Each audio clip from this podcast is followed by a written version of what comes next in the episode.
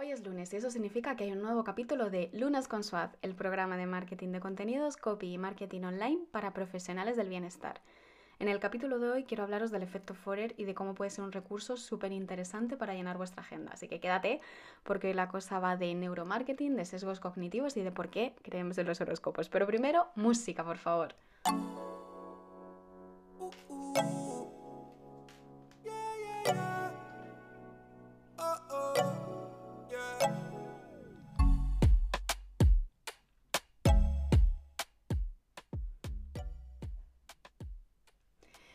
El caso es que el otro día estaba ojeando Instagram cuando me apareció un reel de un chico que, estaba hablando del efecto Forer y de por qué los horóscopos encajaban con nuestra personalidad tanto. Y bueno, la verdad es que me llamó bastante atención por dos razones. Una, porque a mí me sonaba de haberlo visto en la carrera. Mm, no me acordaba bien, bien, bien de qué iba, pero yo me quería como sonar lejanamente. Y la segunda razón es porque yo soy fan, súper fan de esto de la astrología. Yo soy la típica que en la primera cita te pregunta qué día has nacido y a qué hora para saber tu ascendente y calcular nuestra compatibilidad y nuestro futuro. Así que bueno, el caso es que me puse a mirar en Google eh, a ver qué es lo que encontraba. Y resulta que descubrí una cosa muy interesante y es que un psicólogo llamado Bertrand Forer realizó un experimento en el que se le entregó un test de personalidad a unos estudiantes con unas cuantas preguntas y bueno, después tenían que valorar del 0 al 5 cuánto de identificados se sentían con el resultado. La clave aquí es que todos tenían el mismo resultado. Independientemente de las respuestas, todos recibían lo mismo.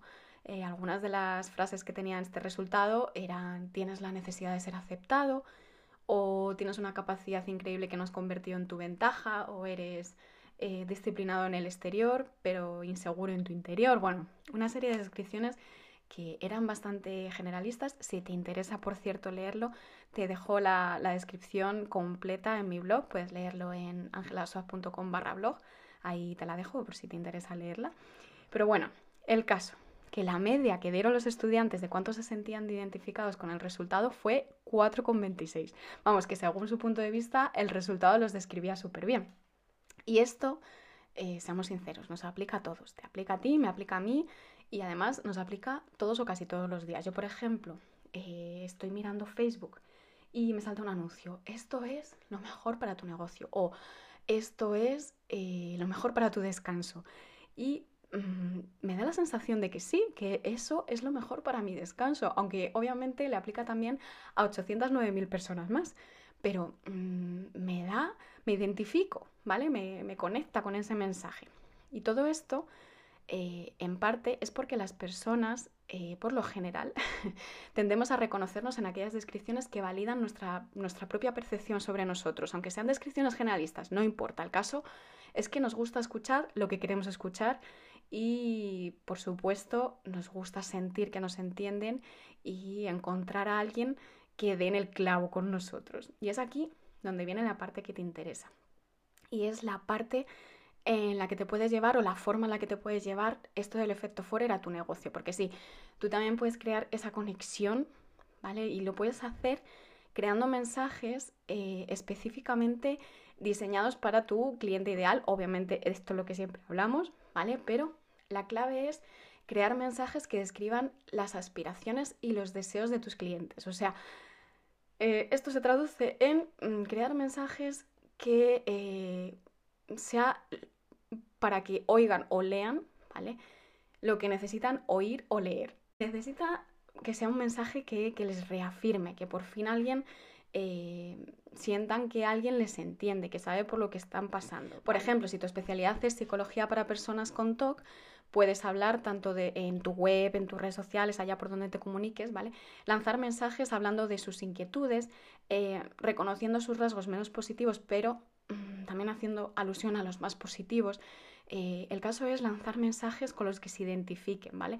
Mensajes que confirmen que tienen razón, que les reafirme, que, les haga sentir que hay alguien que entiende por lo que está pasando. Y, por supuesto, como consecuencia de esto, querrán trabajar contigo o se interesarán por tu trabajo, que ya es un gran paso.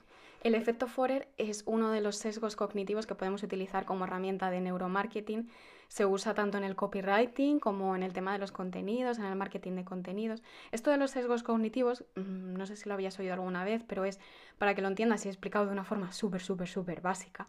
¿vale? Es una de las formas de funcionar que tiene nuestra mente en la que toma atajos para procesar la información y poder tomar decisiones rápidamente y no eternizarse en el proceso, porque si no sería súper complicado. Si te interesa este tema, eh, te recomiendo, o bueno, mejor dicho, te súper recomiendo un vídeo de, una chica a la que admiro muchísimo, que se llama Neus10, eh, que también te dejo en mi blog el, el vídeo directamente, o que si no quieres ir hasta mi blog, puedes encontrar si buscas en YouTube sesgos cognitivos Neus10 y, te va a salir em, un vídeo súper, súper chulo, súper ameno, súper entretenido que, te lo cuenta de forma muy interesante. Así que bueno, por esta semana eso es todo. Espero que te haya resultado interesante, útil.